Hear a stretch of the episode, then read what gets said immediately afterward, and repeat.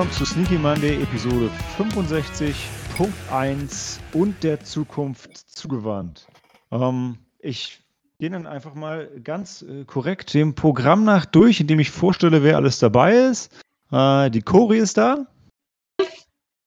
Mehr oder weniger, okay. Helena ist da. Hallo. Okay. Dan. Hallo. Maike. Hallo. Und Sam. Hallo. Das mal zu organisieren. Oder Ähm, nicht nach. Ich glaube, ihr müsst bitte? näher ran, wenn ihr sprecht. Habt ihr das geändert? Habt ihr jetzt ein Mikrofon oder habt ihr, weil jetzt hat Nein, wir haben nur für Lachen äh, weggewegt, weggewegt vom Laptop. Okay. Sehr, sehr Oh. gut, sehr gut. Äh, genau, wir haben heute zwei Dinge mitgebracht, äh, dank Dans Sneak-Empfehlung. Letzte Woche haben wir einen ähm, deutschen Sneak-Film dabei und ansonsten wollten wir relativ ausführlich über die Nippon Connection sprechen, beziehungsweise unsere Tipps für die 20. Nippon Connection startet morgen und geht dann bis Sonntag, also vom 9.6. bis, was ist der, der 14.? Der 14.. Äh, Der 14. Genau, danke, Maike. Ähm, bis zum 14.6. Und ähm, ja, dann schauen wir mal, ob wir euch auch noch eine Sneak für diese Woche mitgeben. Mein Bauchgefühl sagt ja, aber ähm, wir haben noch nicht drüber gesprochen, aber ich, ich gehe mal davon aus. Und ansonsten freuen wir uns, dass Waxys hat wieder offen und es sieht im Moment so aus, als ob die Kinos generell ab dem 2.7. sonst wieder auf sind. Awesome. Aber ja, also ich habe noch nichts konkret für Frankfurt gehört, außer Harmony hat, glaube ich, gesagt, wir kommen bald und verkünden bald. Ähm, Hatten wir Ja. auch über Instagram. genau, ne? Ähm, ein Großteil von uns freut sich eigentlich drauf, Emma im Open-Air-Kino im Hafen 2 zu sehen. Das ist leider sprichwörtlich letzte Woche ins Wasser gefallen. Aber, oh, warte, ähm, Sam, warst, warst du nicht, hast du nicht Little Women gesehen im Hafen 2? Ähm, nein. Nein, wo hast, du, wo haben- hast du Little Women gesehen? Weil dein, deine Bewertung für den Ja. Film hat für kontroverse Diskussionen gesorgt. Ja, ähm, ich habe den gesehen. Ich habe mir den gekauft, Ich habe ihn gekauft. weil wir, des, weil wir desperat waren, den zu sehen. Also, du hast ihn gekauft, du hast ihn gesehen, aber du warst nicht so begeistert, oder?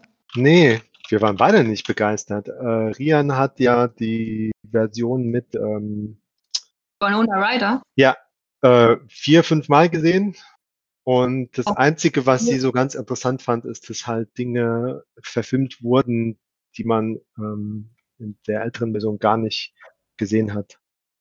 Ähm, da weiß ich Mhm. jetzt gar nicht mehr, welche Aspekte das waren. So ein bisschen mehr ähm, nach vorne in der Timeline, glaube ich, oder? Das war da gar nicht. Teilweise auch, aber es sind auch ähm, von der Autorin selbst sind auch noch ein paar andere Werke mit ähm, im, im Drehbuch äh, verarbeitet worden. Also jetzt nicht nur komplett äh, Little Women, sondern die ähm, Louisa ähm, May Alcott hat ja noch andere. Tut mir leid. Ja, alles gut. Okay.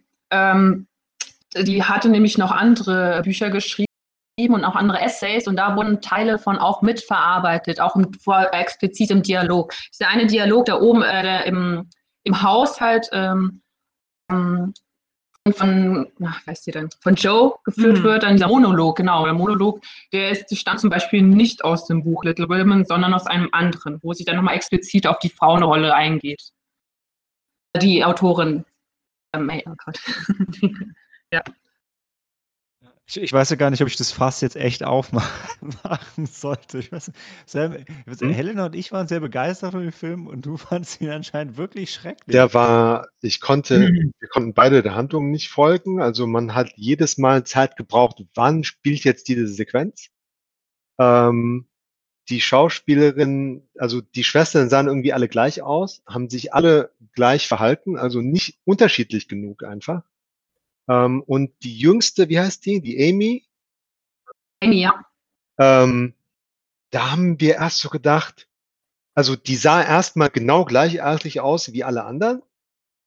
Und äh, da haben wir beide gedacht, warum, oder, oder ich vor allem habe mir gedacht, warum verhält die sich so kindisch und warum nehmen die die einfach nicht mit ins Theater? Was ist das Problem? Und dann stellt sich raus, ach so, und die ist erst 13, ja, okay. Ähm, Die älteste, die war ja auch äh, 18. Also der Altersunterschied ist ja nicht so groß zwischen denen. ja, genau. Die Ach- hätten einfach noch, noch eine Schauspielerin casten sollen, die jünger aussieht. Ich bitte dich. Helena meinte, der Altersunterschied im Film ist nicht so groß zwischen den Sam. Ja. Aber die sehen alle viel zu alt aus. Keine Ahnung. So alt, Ja. alt für die Figuren, die sie spielen? Oder? Ja, ja. Und die werden dann halt nicht genug älter gemacht, wenn sie wirklich dann älter geworden sind. Ist irgendwie alles. Nee. Ich, ich weiß ja nicht, ne? Also ich, ich, ich, ich stimme dir zu, dass, also ich habe das Buch nicht gelesen und ich habe auch den alten Film nicht gesehen. Ich kannte nur die, äh, die Anime-Serie äh, auszugsweise.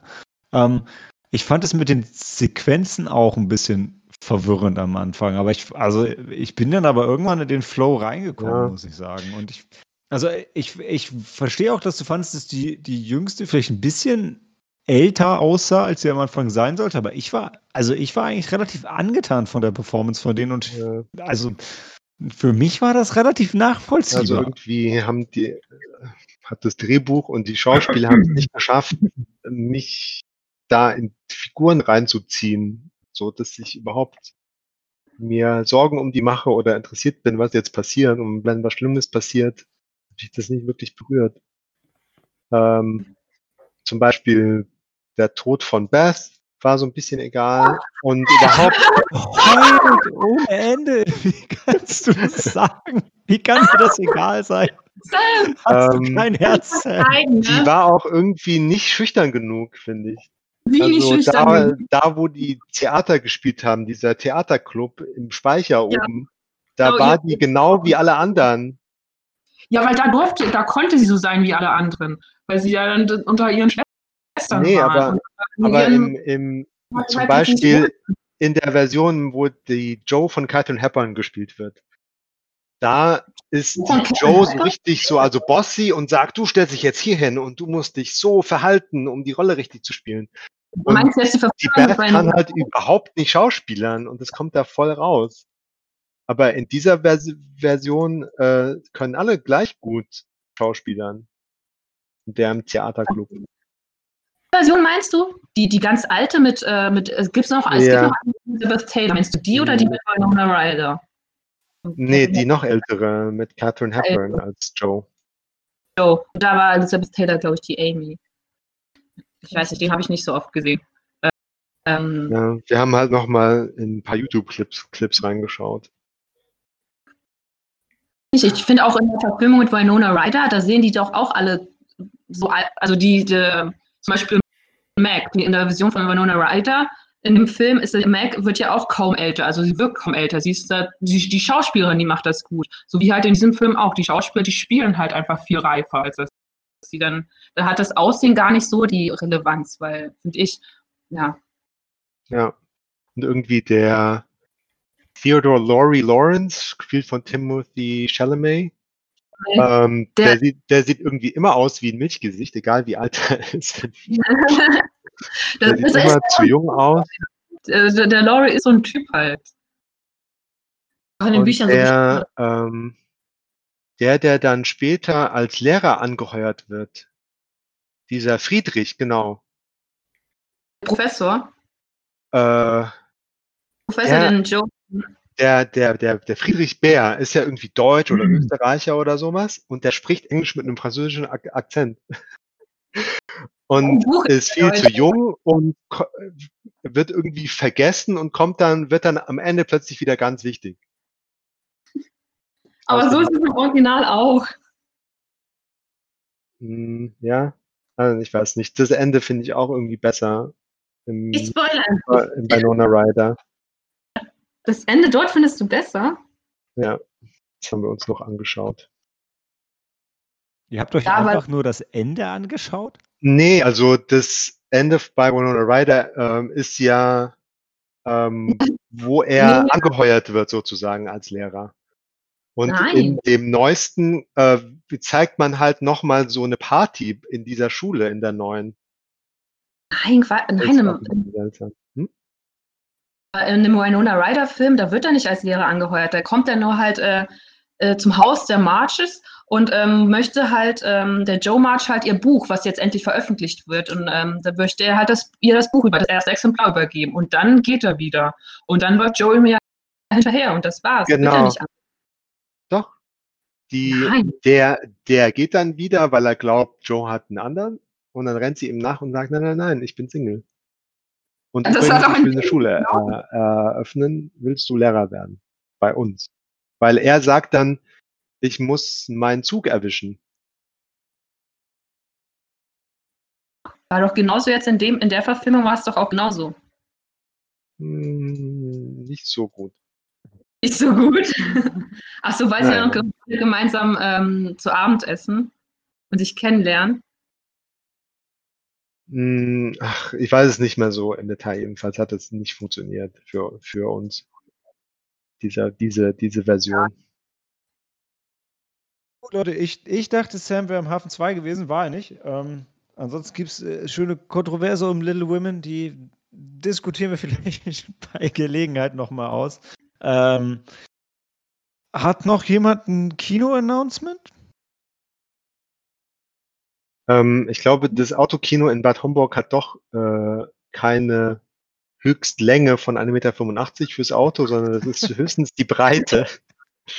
Und auf der offiziellen Seite steht gar nichts darüber, wie, wie groß ein Auto sein darf. Also das war von dieser Einwurfzeitung gut recherchiert oder geschrieben. Okay. Aber wie in jedem Autokino gespannt, laufen halt Autokino fast nur alte Schinken. Von haben, daher ne? ist das schon wieder uninteressant. Genau. Das ist irgendwie. Es hat irgendwie. Ja. Ja. Als Nicht-Automobilbesitzer. Jemand schon das Vergnügen? Nee, Nee, auch noch nicht. Ich auch nicht. Nee. Ja, stimmt. Das war ja, hat er letztes Mal, vorletztes Mal schon erzählt. Nee, ich äh, freue mich auf Emma diese Woche. Vielleicht wird es nicht nochmal verschoben. Ja, hoffentlich. Im Moment sieht es nach trockenem Wetter aus, aber naja. Ansonsten haben wir ja die Nippon Connection und darüber reden wir nach der Pause.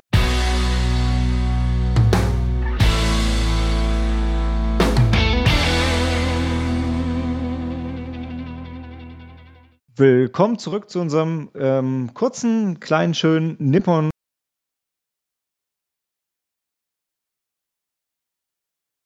japanische Filmfestival weltweit findet normalerweise immer in Frankfurt statt, dieses Jahr aus gegebenem Anlass online.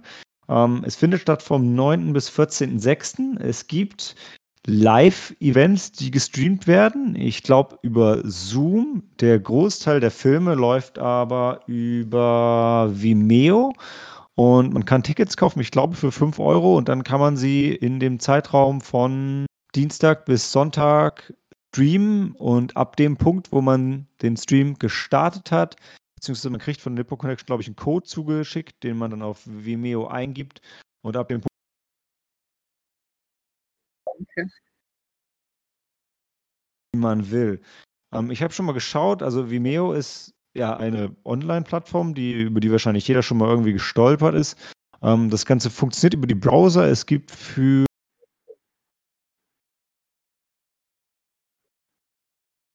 für Samsung Fernseher auch. Ich glaube für Apple TV auch, für PlayStation nicht, aber ähm, man kann es auf jeden Fall auch sonst über den PC-Browser einfach streamen. Also irgendwie kriegt ihr das Ganze schon zum Laufen. Und die Filme teilen sich ein in verschiedene Kategorien.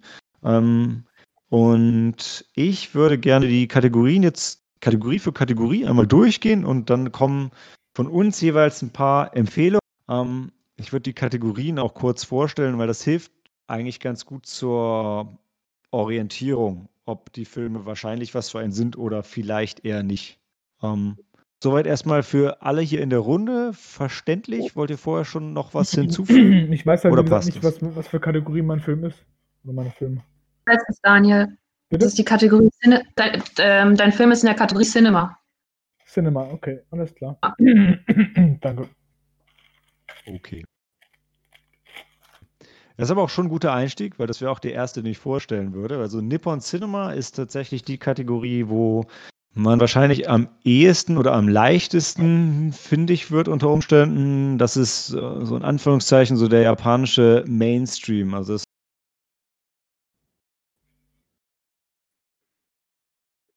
japanischer Mainstream immer noch ein bisschen was anderes als Hollywood Mainstream, aber ähm, allzu experimentell wird es nicht. Durchaus aber mal bunt und knallig und abgedreht, so wie ähm, der japanische Film eben ist. Äh, ich würde mit meinen Empfehlungen anfangen und dann ähm, springt einfach drauf, falls ihr denselben, denselben Film habt, wenn ich das Ganze von oben einfach mal runtergehe. Ähm, der erste Film ist A Life Turned Upside Down. My Dad is an Alcoholic oder My Dad's an Alcoholic. Hat Ja, den noch jemand anders auf seiner. Empfehlungsliste? Sehr gut. Also, Also der ist auch in meiner Shortlist, weil da ist ja wieder unser Lieblingsschauspieler dabei. Ja, Ja. Dein Stalker. Ja, genau. Also jetzt äh, vielleicht kurz zum Film. Also so- ich, wie gesagt, wir haben die Filme auch alle noch nicht gesehen, bis auf ähm, die Best-of-Sachen, die zum, äh, auf die wir zum Schluss noch sp zu sprechen kommen. Ähm, also geht um eine Familie mit einem Vater, korrigiert mich, wenn ich die Inhaltsangabe nicht mehr ganz korrekt wiedergebe. Und der Vater ähm, wendet sich dem Alkoholismus zu und es schwankt so ein bisschen zwischen Drama und Comedy. Wenn ich das Ganze vorhersagen sollen würde, würde ich vermuten, dass es witzig anfängt und dann irgendwann immer ernster wird und dann zum Schluss vielleicht doch wieder einen positiven Twist kriegt.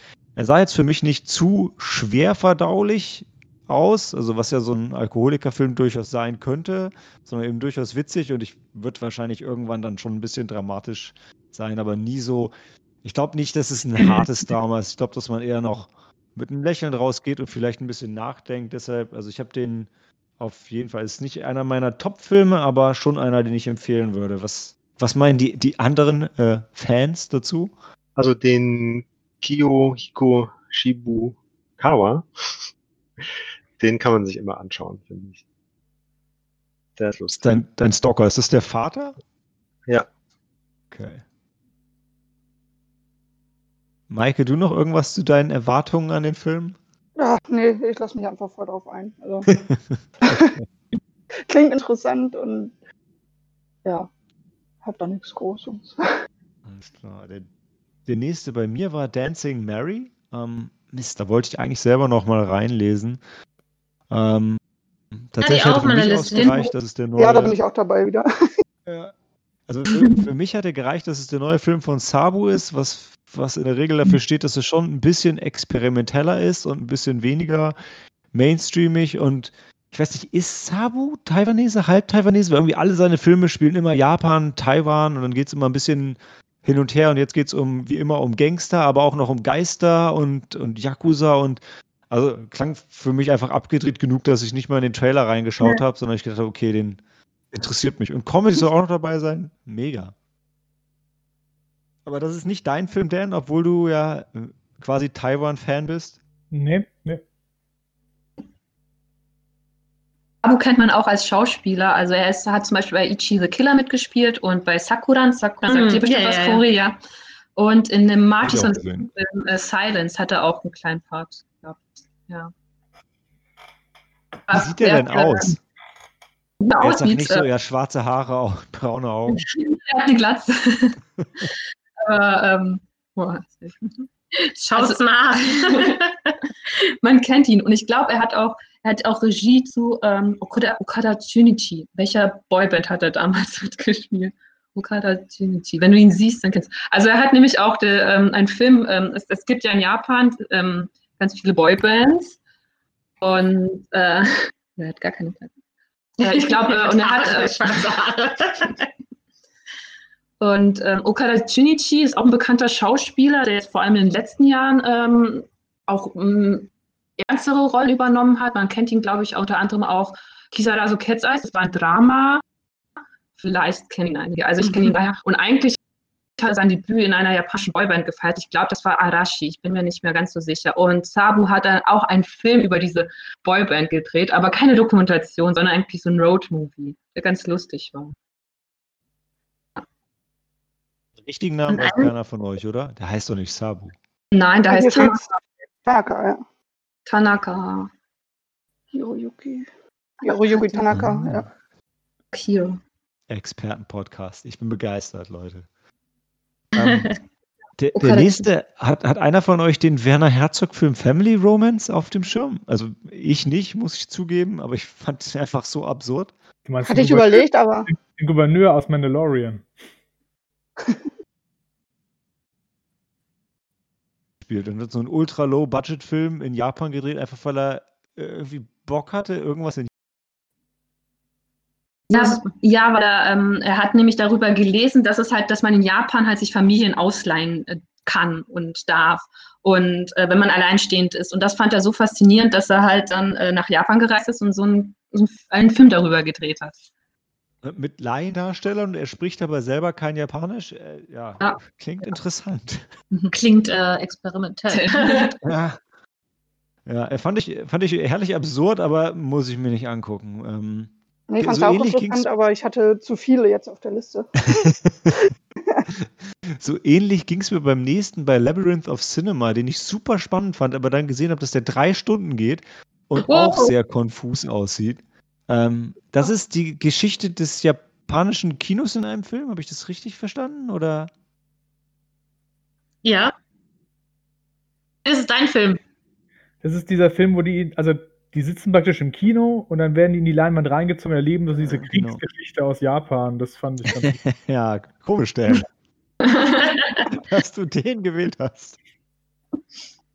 Ich muss halt gestehen, was mich bei dem abgeschreckt hat, war wirklich die Länge. Also nicht, dass ich keinen Drei-Stunden-Film schauen kann, aber klang halt so ein bisschen experimentell und ich so, hm, und dann drei Stunden, naja. Aber okay, viel Spaß. Ach krass, das ist von dem. Das ist von dem Regisseur von Haus, über den wir nachher noch sprechen. Sehr schön. Okay. Ähm, der nächste Film ist, glaube ich, mein, mein Favorit Nummer eins. Das ist Little Miss Period. Ey, komm, es ist eine Manga-Geschichte und die Nippon Connection ist ja unter dem, das Motto ist ja irgendwie ähm, Frauen im japanischen Kino und generell ähm, Frauen und bla bla bla. Und das ist ja eine, eine, eine Coming-of-Age-Geschichte, wo die, die, die, die, die Periode von dieser äh, jungen Dame sich manifestiert in so einem riesigen, ich weiß nicht, ist es ein Blutstropfen-Maskottchen? Tampon, ein Tampon, ja. Tampon, glaube ich. Auf jeden Fall, äh, genau, auf jeden Fall läuft das Ding quietschend rum, immer wenn sie ihre Tage kriegt und, äh, und nervt sie und stellt ihr ein Bein und macht, dass alles ein bisschen schwieriger ist und äh, es wird darüber sinniert, was das, was für Qualen man da auf sich nimmt und äh, wie viel leichter es Männer doch haben und wie, wie, wie Männer zusammenbrechen würden, wenn sie das auch nur einmal erleben würden. Und ich finde, also, ich finde allein so, der Titel klingt so nach Little Miss Sunshine und einfach herrlich absurd und, also, das ist jetzt überhaupt nicht der Grund, warum ich ihn ausgewählt habe, aber ich finde es gerade im Kontrast zu dem Film davor ganz geil. 75 Minuten. Ich glaube, der Film ist, ist relativ knackig, sieht sehr, sehr lustig aus und hat dabei auch noch ein Thema, äh, mit dem ich mich ja Hm, den habe ich auch auf meiner Liste. Ist auch auf der Liste. Sehr gut. ähm, der nächste ist ähm, Makoko. Ähm, den habe ich auch auf meiner, auf meiner Liste, nicht als Must-See, aber als einen Film, den ich sehr gerne sehen will.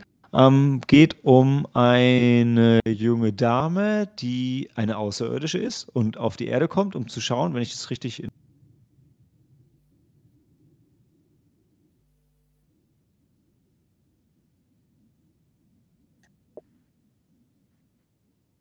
irgendwie ignorieren es die Leute und ähm, sie bringt ihm dann, glaube ich, näher, dass sie eigentlich das Erwachsenwerden und diese ganze Transformation total spannend findet, weil sie hat ja so eine Außenseiterperspektive auf die ganze Menschheit.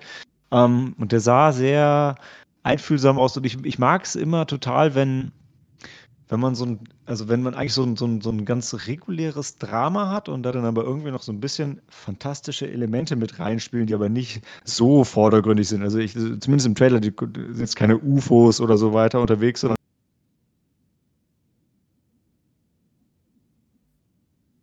auch Fan so ein bisschen spannender machen und der sah sehr einfühlsam aus und ja, habe ich Bock drauf.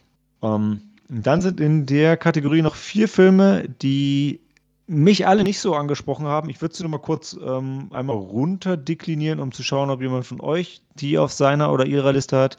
Also, weil My Sweet Grappa Remedies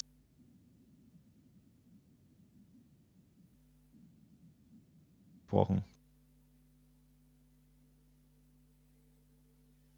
Und ich hatte noch äh, After the Sunset, der ist auch noch in der Kategorie. Den hatte ich. Stimmt, ja. Hm. Wieso Ja. ist der denn bei mir gerade nicht zu sehen? Hm. Okay. Ja, Anfang der Liste, glaube ich. Ja,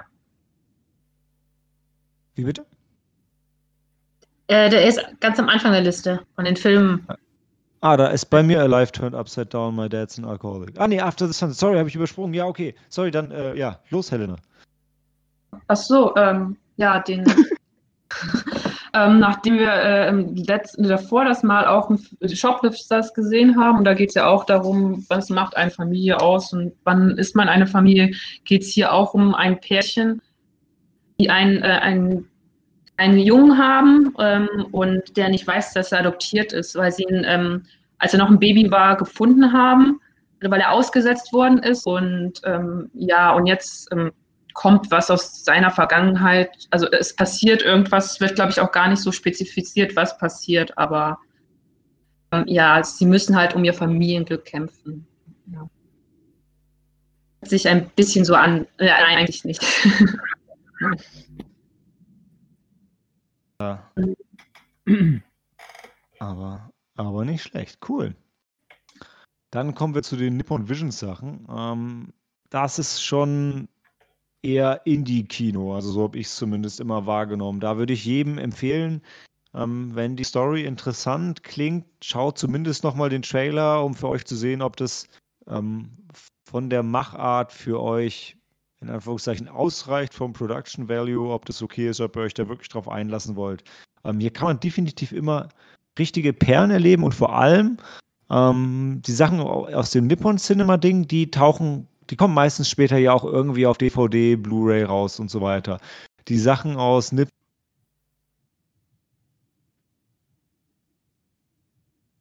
auf jeden Fall Filme, wo ich sagen würde, hey, wenn, wenn, wenn euch das wirklich, wirklich, wirklich interessiert, ähm, guckt es euch auf jeden Fall jetzt nächste Woche im Rahmen der Nippon Connection an, weil vielleicht kriegt ihr so einfach keine Möglichkeit.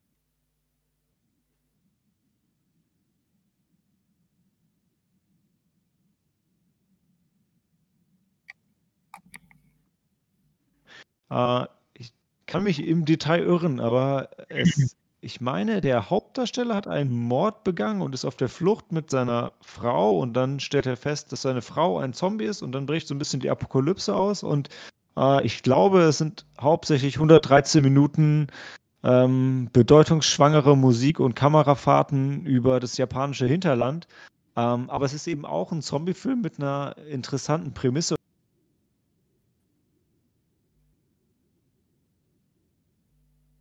Unglaublich, äh, unglaublicher ähm, Favorit und Lieblingsfilm bei mir geworden ist, möchte ich mir Beautiful Goodbye auf jeden Fall ansehen, weil ich einfach äh, die, die Idee sehr, sehr cool finde Ich glaube, und der hat äh, einfach, einfach wirklich Bock drauf habe.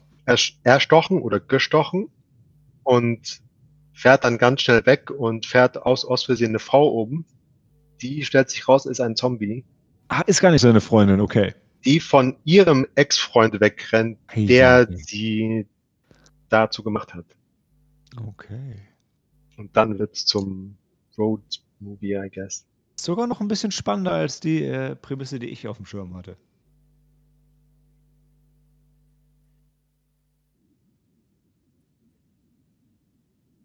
Ähm, den Trailer habe ich mir noch nicht angeschaut. Ähm, ich bin hin und her gerissen, ob ich ihn schauen möchte oder nicht. Okay. Ähm, ansonsten, ja, ne, können wir nachher noch besprechen.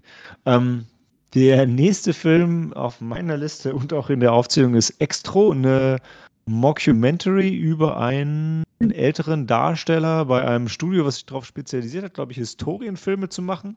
Und ähm, der soll oder will endlich mal eine Sprechrolle kriegen. Und ähm, das Ganze, wie gesagt, eine Mockumentary, das heißt, es äh, nimmt so diesen abgefahrenen japanischen Fernsehvibe auf, mit immer den großen Schriftzeichen und dem Geschrei in die Kamera und ähm, alles, was so dazugehört und dazu halt äh, Ausschnitte aus Fake-Periodenfilmen und ich glaube auch einen Kaiju-Film gesehen zu haben im Trailer, aber ich ich wollte mich dann auch nicht zu weit ähm, spoilen. Sah auf jeden Fall sehr abgedreht aus und äh, ja, so ein bisschen japanisches Fernsehen mit Untertiteln mal verstehen und äh, ein Film über das? Expo? Ja, habe ich, hab ich Lust drauf. Ja, ja, ja, den habe ich auch drauf. Äh, der, der, Ja, der Name hat sich mir nicht erschlossen, aber ähm, wahrscheinlich auch einfach, weil ich noch nicht alles dazu gelesen habe. Sorry, wenn meine, wenn meine Zusammenfassungen manchmal ein bisschen sehr stümperhaft klingen, dann liegt es daran, weil ich in der Regel mich über die Filme so weit informiere, bis ich beschließe, okay, will ich sehen, und dann lese ich nicht weiter. Ähm, äh, so auch bei dem nächsten F is for Future, wo ich einfach nur, also jetzt muss ich den, ganz den Anfang, den würde ich auf jeden Fall nicht verhacken. Da, da, da, aha, mhm. Und irgendwie, genau, irgendwie müssen Jungs. die Porno-Kollektion von seinem Freund verschwindet oder muss verschwinden, bevor die Eltern sie finden. Genau. Das hat für mich gereicht, um, um den sehen zu wollen. Also eine Coming-of-Age-Geschichte über ein paar Nerds.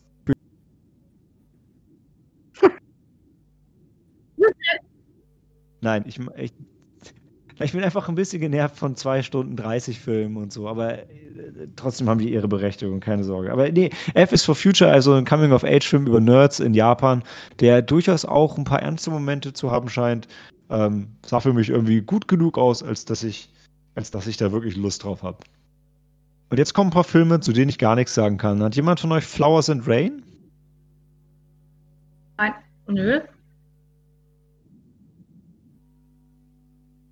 Nö. Nee. Den hatte ich mir mal aufgeschrieben, Infinite Foundation, weil ähm, ich habe es auch nur überflogen bisher, die, die, die Liste, muss ich zugeben. Die Filme sind ja auch erst am Wochenende rausgekommen. Also war jetzt Genau, war ziemlich kurzfristig diesmal, ja. jetzt, glaube ich, eben von einem ähm, ja, schüchternen Mädchen, die von einer Straßenmusikerin, glaube ich, inspiriert wird und sich mit dieser anfreundet und dann äh, auch im Anschluss für die Schultheatergruppe angeworben wird. Und ja, auch so ein Coming-of-Age-Film mit musikalischer, schöner Begleitung ähm, von einer bestimmten Sängerin, Musikerin Kosame Nishiyama, kannte ich jetzt noch nicht. Ähm, aber zum Beispiel einfach die Prämisse angesprochen. Deswegen hatte ich mir jetzt mal äh, unter Vorbehalt aufgeschrieben, weil jetzt wahrscheinlich nochmal gucken muss, wofür habe ich einfach die Zeit in diesen Mhm. Tagen, die Filme schauen. Aber eine schöne Auswahl ist es auf jeden Fall. Ja, es ist wohl äh, sehr viel improvisiert in dem, oder komplett improvisiert. Ja, auch. Also, Ja. das das Zeit. eine war, eine von denen war eine, war eine echte Künstlerin, ne? die sie dafür geho Genau, geholt genau. haben. Straßenmusikerin ist eine echte Künstlerin und auf der Film ist quasi komplett mit ihrer Musik aufgebaut, wenn ich es recht verstanden habe von dem kleinen. Ich glaube, Improvis Improvisation ist ein ganz gutes Stichwort für den nächsten Film, den nicht auf meiner Liste ist, aber ich fand die Story so geil absurd, weil es geht ja um, es geht um Kinta und Ginji, die, G- G- Kinta und Ginji, die beste Freunde sind und einfach einen Tag lang ähm, rumspielen und Quatsch machen. Und das Witzige daran ist, dass der eine von denen ein Tanuki ist, also so ein, ähm, so ein Waschbär-Ding, und der andere ist ein Roboter. Hm. Und das Ganze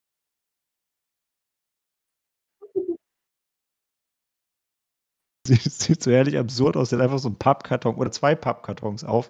Das eine ist der Kopf, das andere ist der Oberkörper. Ähm, es sieht sehr absurd aus, aber ja, hm, glaube ich, ein bisschen zu abgedreht für mich. Äh, und jemand, Me and My Brother's Mistress, Hatte ich überlegt, aber hm, klang auch nicht so einfach. Also, oder? War, ich weiß Nee, nicht, eine ja. schwierige Thematik. stimmt. Ähm, Minori, Minori on the Brink. Miss Noisy. Hatte ich auf meiner Liste. Dann erzähl doch mal. Ja, um- es geht um eine Schriftstellerin, die gerade äh, ähm, eine Schreibblockade hat und sie wohnt halt in einem, ähm, ihre Nachbarin, die scheint irgendwie ähm, davon, sie scheint auch diese Schreibblockade zu unterstützen, weil sie sehr laut ist und sehr aufdringlich und äh, ja, dann ich habe mich der Film interessiert, weil mich, mich die Regisseurin, also mal die der Regisseurin offen äh, angesprochen hat, weil die jahrelang als Office Lady gearbeitet hat und irgendwann dachte sie, nein, das ist nicht das, was ich machen will, ich gehe zum Film und drehe Filme. Das ist ja cool. Ja. Und vielleicht ist es ja so ein bisschen auch so autobiografisch. Du vielleicht in zwei Jahren.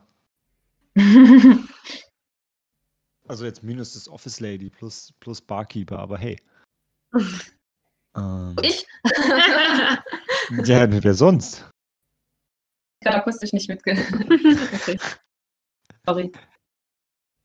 Ähm, Shell and Joint? Sh Shell and Joint, nochmal, das ist ein Film über ein Kapselhotel, wo Menschen und Insekten absteigen und über das Leben sinnieren. Habe ich das richtig verstanden? Das Ganze, Ja. ich weiß, ich hacke jetzt immer wieder auf die Länge rum, auf 154 Minuten. Ja, also äh, am Ende vom Trailer stehen, werden, glaube ich, alle Schauspieler aufgelistet, die da zu sehen sind, auf einer, auf einer Slide sozusagen. Das sind ziemlich viele. Oh. Ähm, also den, den, da, auf den bin ich am meisten gespannt. Äh, Sam, ich finde dich einfach großartig gerade. Ja? Bitte, Weil, bitte äh, guck diesen Film und bitte erzähl uns nächste Woche, wie er war. Weil ähm, das so ein Kapselhotel ist so, bringt so die, Ab- die Absurdität von der japanischen Gesellschaft so ein bisschen auf den Punkt, dass es da überhaupt sowas gibt. Mhm. Ähm, und dort steigen bestimmt die interessantesten, verrücktesten Persönlichkeiten ab. Ähm,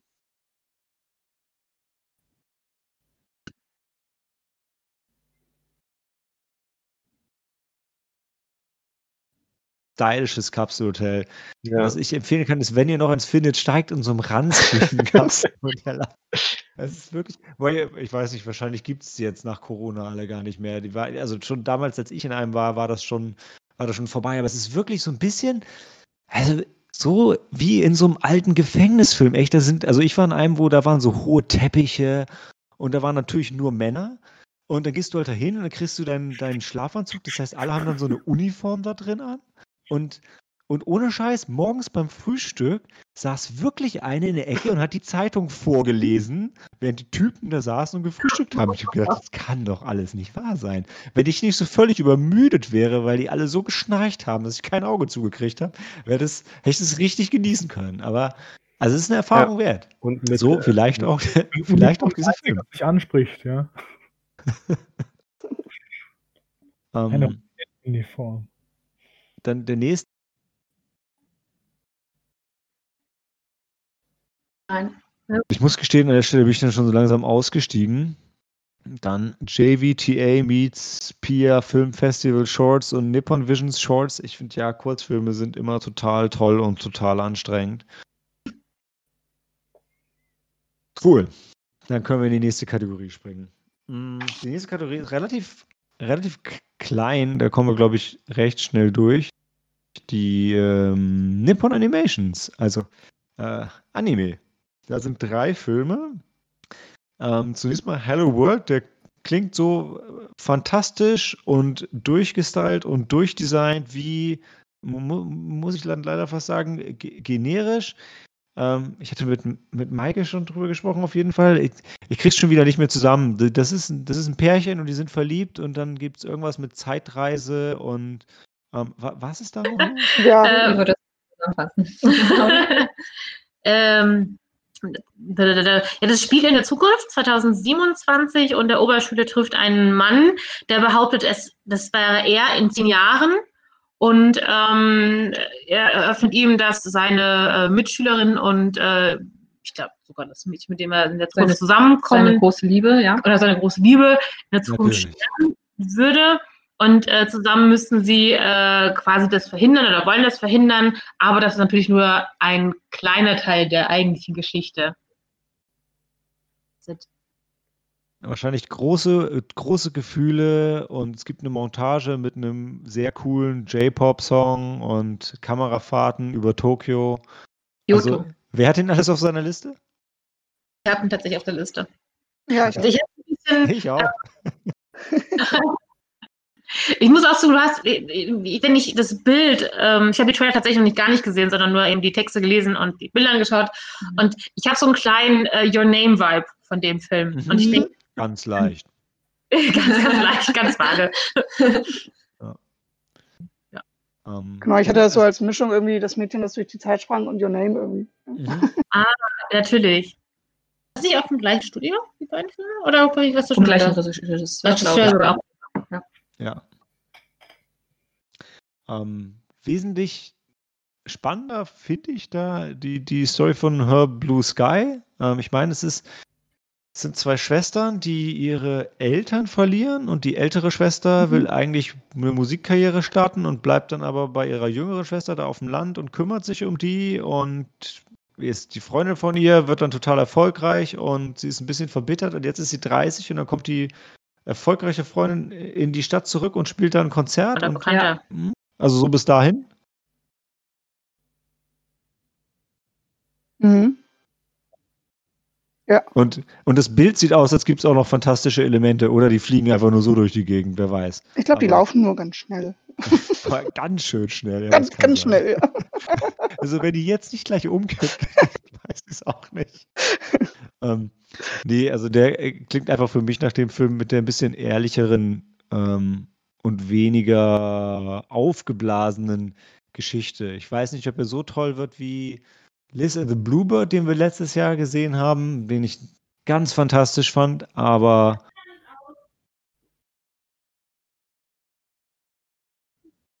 gesehen und habe ihn direkt ähm, ausgeblendet. Constant Metamorphosis Independent Animated Shorts by Women. Sorry. Ja, ja, meinst du? Ähm, aber da sind wir wieder bei Kurzfilmen. Nee, ein, einer ist ja noch, warte.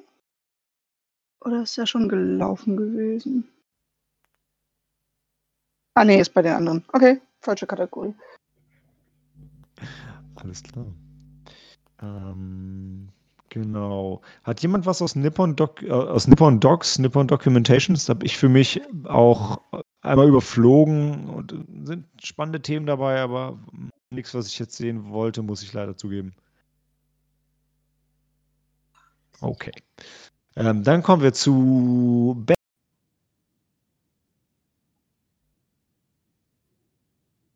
Vergangenheit gelaufen sind. Ich weiß nicht, da war bestimmt ein grammatischer Fehler drin. Ähm, ich- davon habe ich tatsächlich einige gesehen. Ähm, von oben runter, der erste, ähm, Hyakuen no, wahrscheinlich ist es Koi, ähm, 100 Yen Love, ist ein, ist ein Boxfilm mit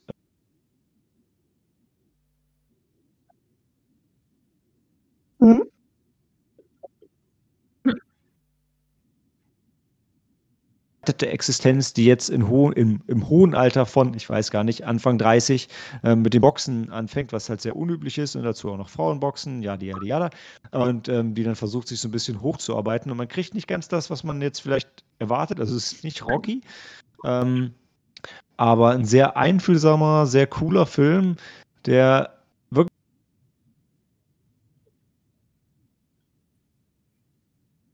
richtiger Feel-Good-Film, aber auch kein Feel-Bad-Film. Also ähm, ich habe den, den gibt es auch schon auf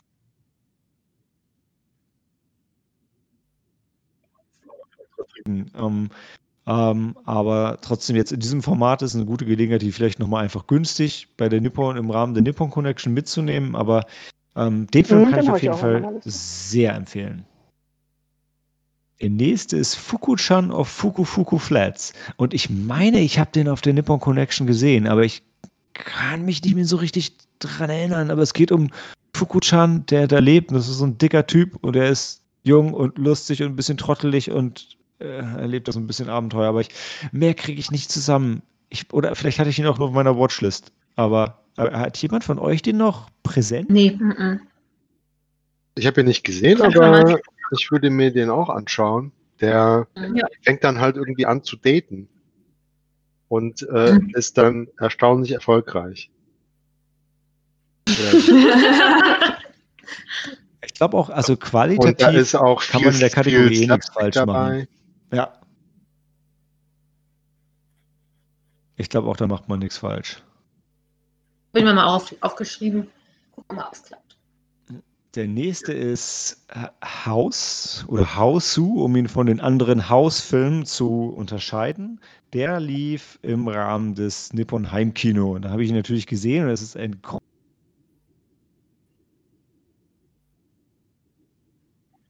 sonst keine, keine äh, dem japanischen Äquivalent zu R-Rated-Filmen machen und es aus den späten Mhm.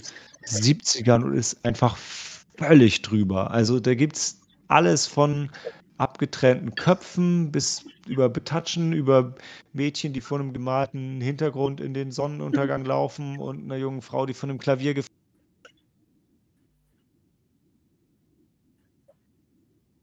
völlig absurder Comedy und und Horror und tatsächlich ein bisschen Gore für die Zeit zumindest.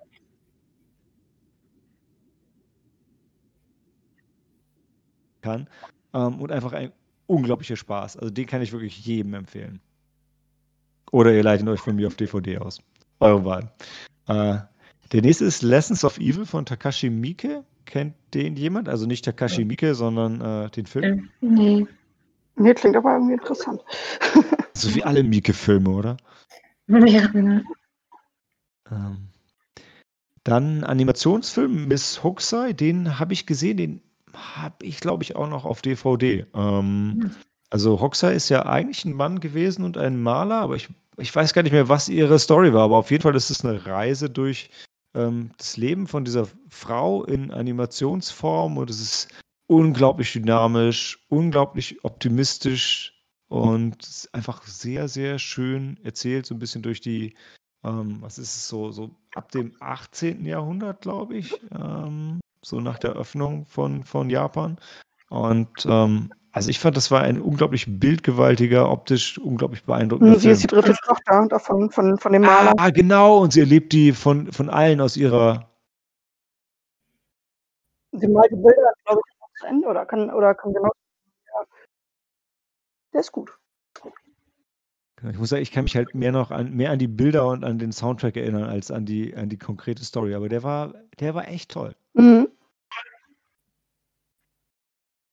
The Night is Short Walk On Girl war so ein bisschen der Kritikerliebling von was? Der vorletzten Nippon Connection, oder? Und Cory, du hast ihn auf jeden Fall auch gesehen, ne? Genau, dann hatte ich damals mit Kim Christina gesehen, zwei Freunde auch von, vom Studium von uns. Mhm. Und ähm, Kim hatte damals äh, ihre Masterthese, wenn ich mich recht erinnere, ähm, einem Buch von der Autorin geschrieben, auf dem, äh, äh, beziehungsweise die den Roman zu dem Film geschrieben hatte. Und der Film ist wirklich empfehlenswert, er ist bunt, er ist verrückt. Also ich glaube, irgendwo in dem Text hieß es, der ein bisschen so wa zwischen Wahnsinn und, und, und Freude schwankt. Und da geht es, glaube ich, um einen jungen, äh, so, so, so einen ähm, äh, Studenten, der in einem Mädel von der Universität verknallt ist und äh, läuft ja quasi ein bisschen hinterher und zusammen ist es so ein, so ein Bar-Hopping-Road-Movie, in- total verrückt. Also, der hat auf jeden Fall super viel Spaß gemacht. Ich hätte selber damals auch nichts darunter vorstellen können und auch nichts erwartet. Und ich hatte eigentlich wirklich einen sehr, sehr schönen Abend oder sehr schönen Film erlebt. Vom Animationsstil her ist es nicht so klassisch Anime, sondern Nee. ein bisschen exper Absolut. Und wie gesagt, es ist halt wirklich, also es ist nicht realistisch, was natürlich in dem Ding passiert, sondern es ist halt einfach auch total fantastisch und überdreht und äh, aber einfach unheimlich amüsant, was die da an diesem einem Abend erleben.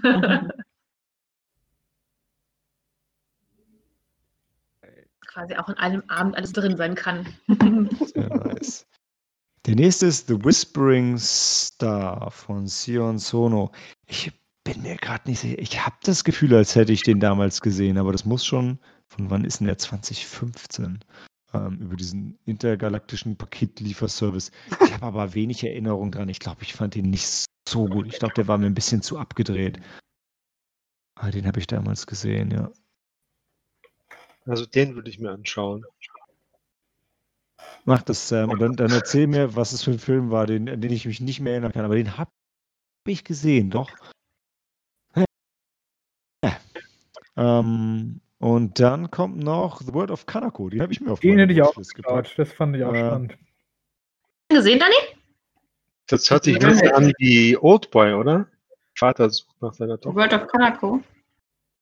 Das ist doch dieser Film, wo, also, wo wir vorhin gelesen haben, dass sie, dass das, das Ja. Ja. und der Vater will dann rausfinden, ähm, was, wie sie gelebt hat, und dann hat sie ein totales Doppelleben geführt.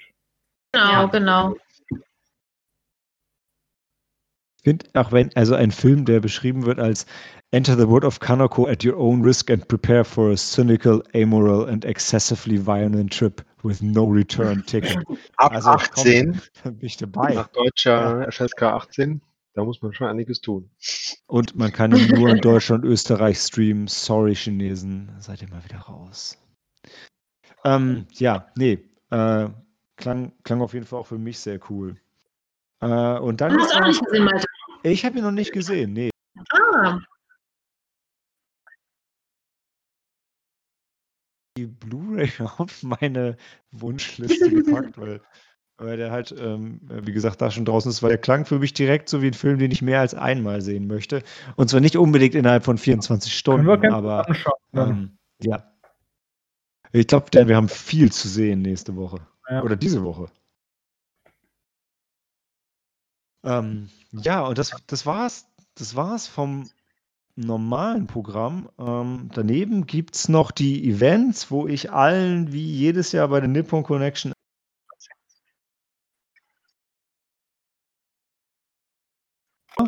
mit Jörg Puttgereit, dem deutschen Horror-Trash-Regisseur und ich weiß nicht, er wird wahrscheinlich wieder noch irgendeinen Gast mitbringen und das Ganze wird über Zoom laufen.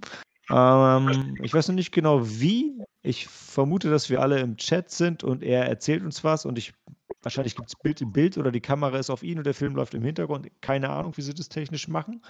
Ähm, aber Jörg Botgereit ist einfach immer unglaublich unterhaltsam und ähm, tatsächlich sehr wissend über das japanische Trash-Kino und er hat bisher eigentlich eigentlich nie enttäuscht und ähm, habe viel, viele äh, japanische Trash-Perlen dadurch entdecken müssen. Auch wenn ich weiß, letztes Jahr, Helena war Monster letztes Jahr, der war ein bisschen war zäh, ein ne? Godzilla-Film, glaube ich, letztes Jahr. Aber Monster hab ich Monster vorletztes Jahr? Monster hat Cory noch mitgesehen. Da muss es vorletztes Jahr gewesen sein, weil letztes Jahr habe ich nicht in dem äh, Kino mitgemacht. Ja, und letztes Jahr kam der Film mit den, mit den, mit den X-Aliens und Godzilla und, und, und, und, und. Da war doch noch einer dabei, oder? Was war das mit dieser Riesenschildkröte? War da nicht noch was? War Gamera da? Ich weiß es nicht. Irgendeiner war noch dabei. Naja, aber auf jeden Fall. Es war, war auf dem Amerikaner.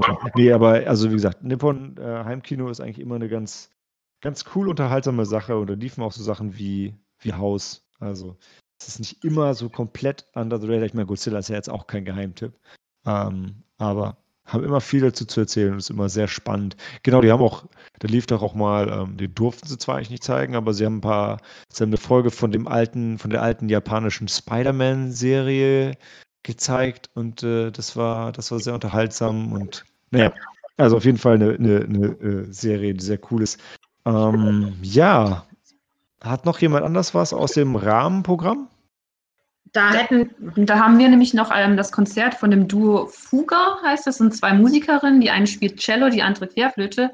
Die sind uns, letztes Jahr sind die uns aufgefallen. genau, ja, da haben sie auch schon aufgeführt, also direkt vor dem Naxos, ähm, von der Ja, Naxos-Halle, bei Mhm. tollem Wetter, wo man noch recht Ja. schön gemütlich äh, quasi seine japanischen Snacks verspeisen konnte und den Damen zuhören konnte. Genau, und sie spielen halt ähm, diverse Stücke aus den Ghibli-Filmen und aus ähm, vielen Anime-Serien und, ähm, und Filmen. Und ich, ich glaube, war das letztes Jahr, als sie dann noch, ähm, na hier, den ne ähm, vom Neon Genesis Evangelium gespielt haben, ich weiß nicht. Ah, und von Your Name, und von Your Name. Ah, das weiß Your ich okay. beide, beide, beide hatten. Das war ein toller Ja, Moment. Ja, Das war echt cool, das war echt schön. Und die spielen halt am Sonntagabend. Sie noch ein kleines äh, Konzert. Äh, Es geht, glaube ich, auch gar nicht so lang. Oh, cool, das ist Über Livestream. zum, zum, Ja. zum Abschluss von der Nippon Connection quasi. Sehr schön. Ansonsten, es gibt auch einen Merchandising-Laden, falls noch irgendjemand Gesichtsmasken braucht, die sind noch zu haben. Es gibt auch wieder T-Shirts, Taschen und alles, was es sonst noch so gibt. Mundschutz gibt es auch, Masken. Ja, Finde ich da habe ich doch gerade gesagt. Ähm, ach so, es gibt noch ähm, Vorlesungen. Die sind, so wie ich sehe, kostenlos auf dem Vimeo Livestream von Nippon Connection. Einmal ähm, würde ich mir anschauen The Secret Sound, äh, The Secret of Sound in Cinema, wo man halt Mhm. so ein bisschen, wie man Filme macht, was die Tontechnik angeht, ähm, was drüber lernen kann. Und eine Vorlesung ähm, von einem PhD, von einer PhD-Studentin ähm, über Women in Contemporary Japanese Cinema. Ja, weil ich nämlich auch finde, dass äh, man da ziemlich weit hinterher ist in Japan. Mhm. Ist ja auch das, das Thema. Es gibt sogar Ja. ein, äh, es gibt auch einen Filmtalk mit, mit Werner.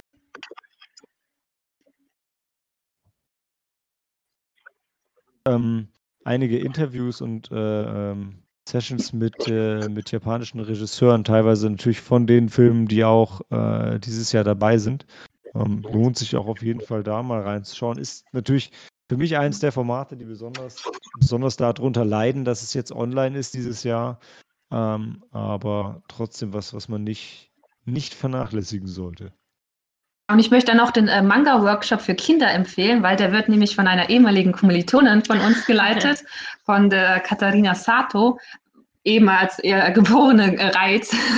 Und äh, am Donnerstag findet er vormittags statt. Und sie ähm, ist jetzt auch Illustratorin. Sie arbeitet jetzt als Illustratorin und als Mangaka ähm, hier in Deutschland. Und ich habe sie letztes Jahr noch auf der Buchmesse hier getroffen. Ja, das würde ich empfehlen. Ist übrigens ein ganz guter Punkt, äh, Helena. Das hatte ich, ähm, hatte ich übersprungen, weil ähm, der, der ähm,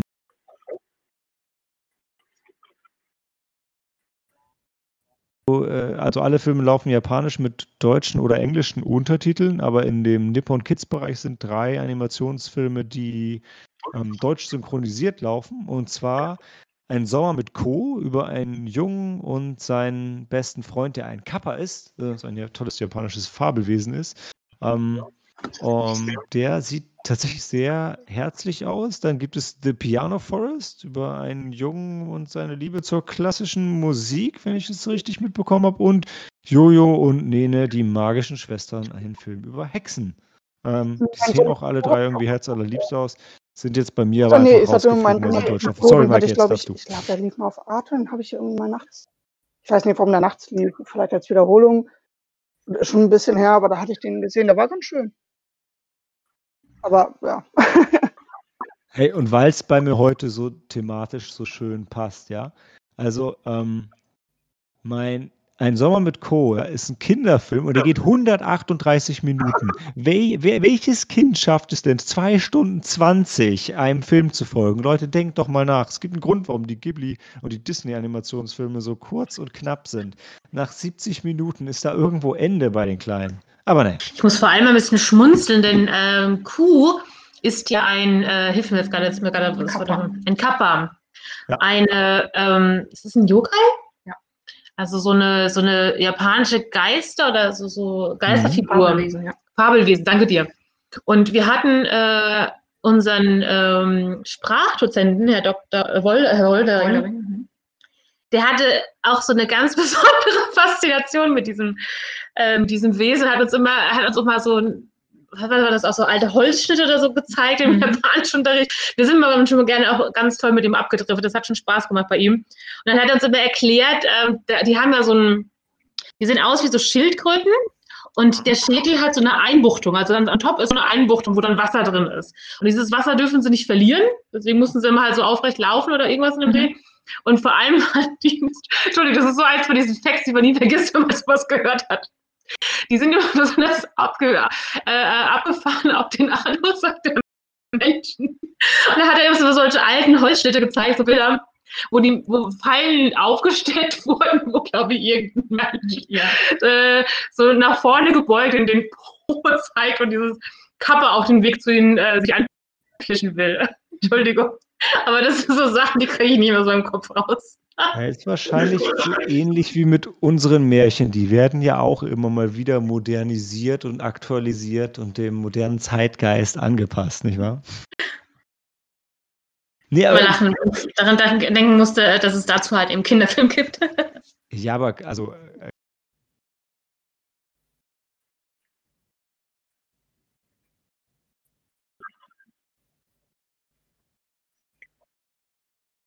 Pokémon und so hat man auch immer mhm. Kappas getroffen. Ich finde die, ich fand die auch immer total putzig und interessant. Also es ist halt, ich finde, es ist eines der wenigen japanischen Fabelwesen, das ich beim Namen nennen kann. Mhm. Die meisten erkenne ich, wenn ich sie sehe, aber ich, wie der Regenschirm mit Augen heißt und so, ich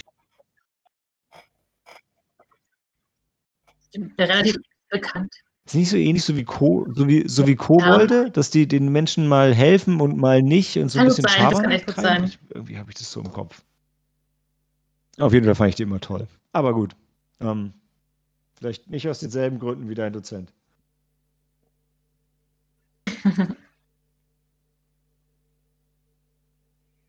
gut, dann haben wir es für heute mit der Nippon Connection, oder? Haben wir noch ein anderes Thema offen, was noch heute besprochen werden genau, muss, oder? würde ich nämlich, ja, dann machen wir jetzt mal weiter im regulären Programm und ähm, hören uns gleich zurück zu und der Zukunft zugewandt.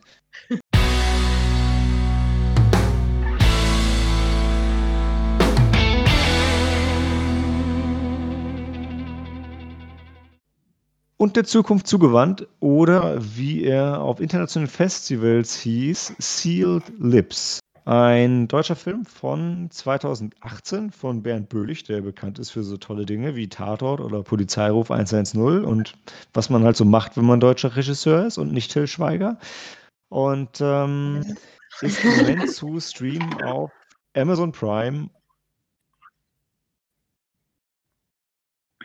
Wir erleben die Geburt der DDR mit und ähm, mit all den Sachen, die damit verbunden sind. Und ja, es ist Anfang der 50er Jahre und wir haben eine überzeugte Kommunistin, eine Altkommunistin, die eben damals von Nazis in die Sowjetunion geflohen ist, aber dann in der Sowjetunion die Säuberung mitmacht, wo ihr Mann dann auch im Lager stirbt. Und die kommt dann zurück nach Deutschland, also in das neue Deutschland, in die, in die Deutsche Demokratische Republik und ähm, kriegt auch dann praktisch einen Job zugewiesen. Aber sie darf halt nicht drüber reden, was ihr in der Sowjetunion passiert ist, dass sie eben unverschuldet, äh, unschuldig in einem Lager saß, weil alles, was die Sowjetunion macht, ist halt gut, weil Stalin lebt noch und äh, ja, das, äh, da kann man halt das Brudervolk nicht kritisieren. Und das war halt, ich fand es halt von der Thematik her sehr spannend, weil das mal so ein Licht drauf wirft, eben wie das äh, nach dem Krieg für überzeugte Kommunisten halt war, in die DDR dann zu kommen und halt diese Geburt mitzuerleben und ähm, auch die negativen Seiten halt dann, dass die beleuchtet werden. Magst du noch ein bisschen was zu ihrem persönlichen Schicksal erzählen? Ja, also sie ist halt, wie gesagt, diese überzeugte Kommunistin. Ähm, und äh, sie wird halt in Lager, sie kommt in Lager im Rahmen dieser Säuberung der Sowjetunion, als die Nazis halt dann die Sowjetunion überfallen, ähm, gilt sie halt als deutsche Spionin obwohl sie natürlich mit Nazis gar nichts am Hut hat. Und sie sitzt dann wirklich jahrelang halt unverschuldet da drin, bis sie irgendwann ähm, dann nach Deutschland in die, in die, DDR halt ausreisen darf, weil sich jemand in der Parteiführung halt für die alten Genossen halt einsetzt. Ich glaube, das ist der Sohn vom Ernst Thälmann oder so, der Sohn vom, oh, der Sohn von Mielke oder irgendwas, vom Präsidenten der DDR oder sowas. Und dann dürfen die halt ausreisen, dürfen aber halt nicht drüber reden, was ihnen für schlimme Sachen passiert sind. Ich will ich gerade die, die Rahmenhandlung von dem Ganzen ist doch, äh, sie ist jetzt alt, sitzt zu Hause und die Mauer fällt Ach und das so. findet sie gar nicht so geil und dann telefoniert sie mit ihrer So fängt der Film an. Liebe, so ne? fängt der Film an, das ist richtig. Genau. Und dann gibt es die Rückblende in das Lager, was so ein bisschen aussieht irgendwie wie, wie Moria. Äh, nee, Quatsch, nicht wie Moria, wie, ähm, na, Orthanc, da wo, wo, äh, wo Saruman mit den Orks zusammen so einen Turm baut.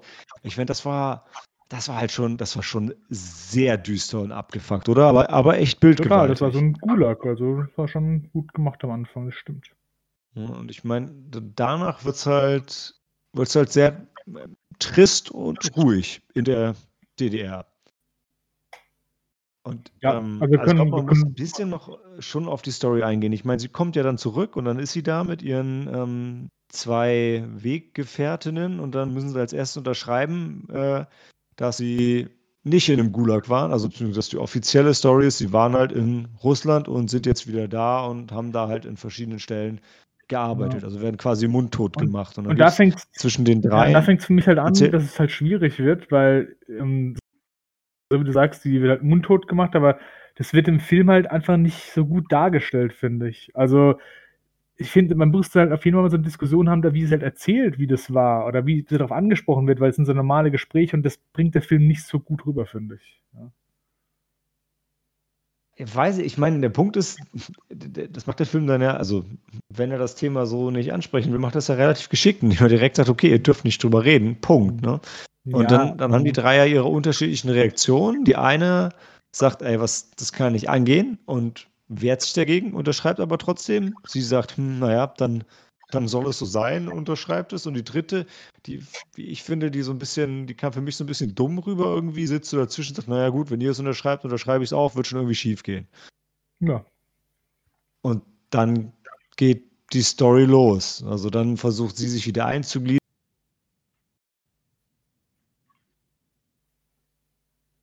ich finde, äh, sie hat es auch nur unterschrieben, ich glaube, sie hat es auch nur unterschrieben in der Hoffnung, dass sie irgendwann nochmal darüber reden will. Das äh, spricht sie ja dann auch mehrmals, glaube ich, an mit, äh, ich weiß gar nicht, wer ihr Chef dann in, diesem, in dem Theater, in dem sie lebt, der irgendwie auch in der Partei eine hohe Stelle hat. Und er, äh, ihm sagt sie ja immer, wir reden aber später nochmal drüber. Es wird ja nochmal aufgegriffen und deshalb unterschreibt sie das, glaube ich. Und halt, um ihre Tochter zu schützen, unter anderem. Ja. Ja, also sie glaubt ja ans System, sehe ich auch so. Und aber ich finde bei Daniel, ich fand, das war nicht so, ist nicht so gut rübergebracht worden. So die Prämisse ist super interessant und auch wichtig, aber die Umsetzung, an der hat es ein bisschen gehapert. Ja. Ja, finde ich auch. Also ich fand, also der Film hat mich am Anfang halt schon so ein bisschen verloren, so wie du sagst, diesen Einstieg, wo sie halt als alte Frau in ihrer Wohnung telefoniert und so telefoniert kein Mensch. Also ja. das war so, so ganz schlimm theatermäßig und hat mir überhaupt nicht gefallen. Dann war es schon ein schwieriger Start, was danach kam, wo das dann in den Film reinspringt. Das fand ich dann wieder gut umgesetzt, wo der Mann sie und seine Tochter besuchen will und äh, dann erschossen wird und, und wo er dann sagt so, ja, lange liebe Genosse Stalin. Also das fand ich Dan, schon kannst du dein Mikro einmal ausschubsen, wieder einstöpseln? Ich glaube, du, du brichst gerade ab. Ich breche ab, also jetzt wird es besser, das ist extrem. Jetzt ist gut, jetzt ist gut. Jetzt gut? Okay, ja. sorry. Ja. Ähm, ja, genau. Also das am Anfang fand ich gut und dann, wie gesagt, wo es dann also die Du hast gerade gesagt, du fandest den Anfang schlecht. Nee, ich fand, nein Anfang. Den, den, richtigen Anfang fand ich schlecht und dann aber das, diesen, wie der Film anfängt, wo sie dann in diesem Lager ist, wo ihr Mann erschossen wird. Und das fand ich schon dramatisch dargestellt. Aber dann wird es halt schnell wieder nicht so gut, wo sie dann in der DDR sind, halt keiner so richtig miteinander redet. Also, und das mag vielleicht zur Thematik des Films passen, aber hat für mich halt einfach, ja, hat mir nicht so gefallen im Film. Also ich fand, das hätte man irgendwie schöner machen können. Ich fand aber genau das, was du sagst, also das ist halt zur Thematik vom Film gepasst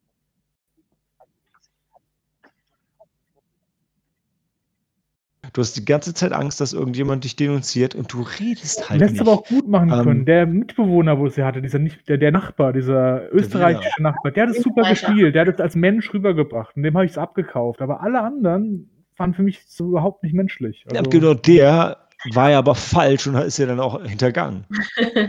ja, also ich fand ihn aber cool. Was er also, sagen will, äh, ist, dass die, die Texte zum einen, also eben dieses äh, erste äh, Telefongespräch am Anfang und viele andere Szenen, die wirken halt nicht so der Realität entsprungen. Also ein bisschen wie so ein Theaterspiel ähm, und einfach nicht ähm, ja, glaubwürdig. Das kam halt so rüber, als ob sie aus einem Geschichtsbuch vorlesen würden. Ja, das war wirklich trister, als so die Geschichte eh schon ist. Ich meine, so ein bisschen ist es ja, also japanisches Kino und deutsches Kino, die sind ja dem Theater einfach sehr nah. Ich finde, also ein Stück weit finde ich, naja, sorry, das, das ist halt so.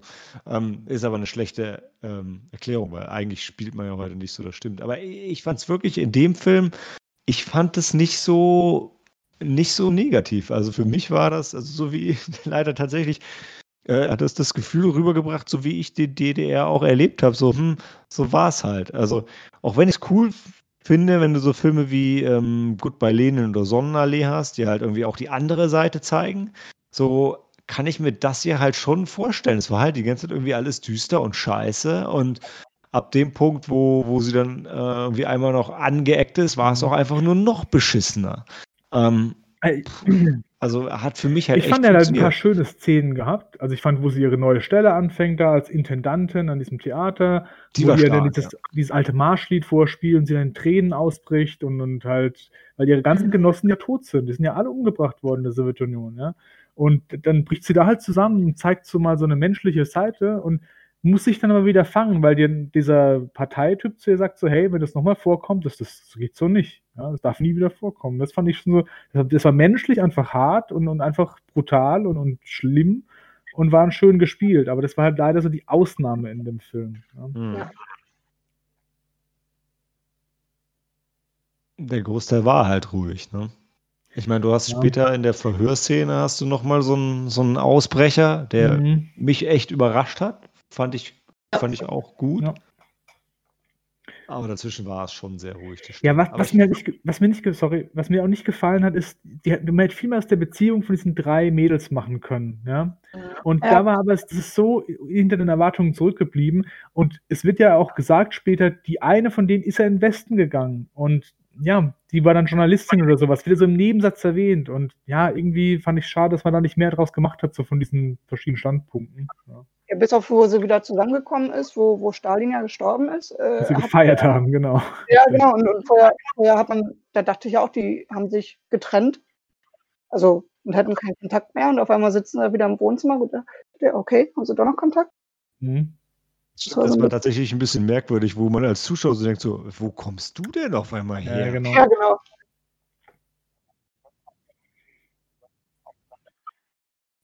Ein Stück weit war es in der DDR halt einfach so, aber was für mich als Zuschauer jetzt dann auch, also was ich auch ein bisschen schwierig fand, war, ähm, als von ihrem Arztfreund der Vater kam und sagte, ja, kommt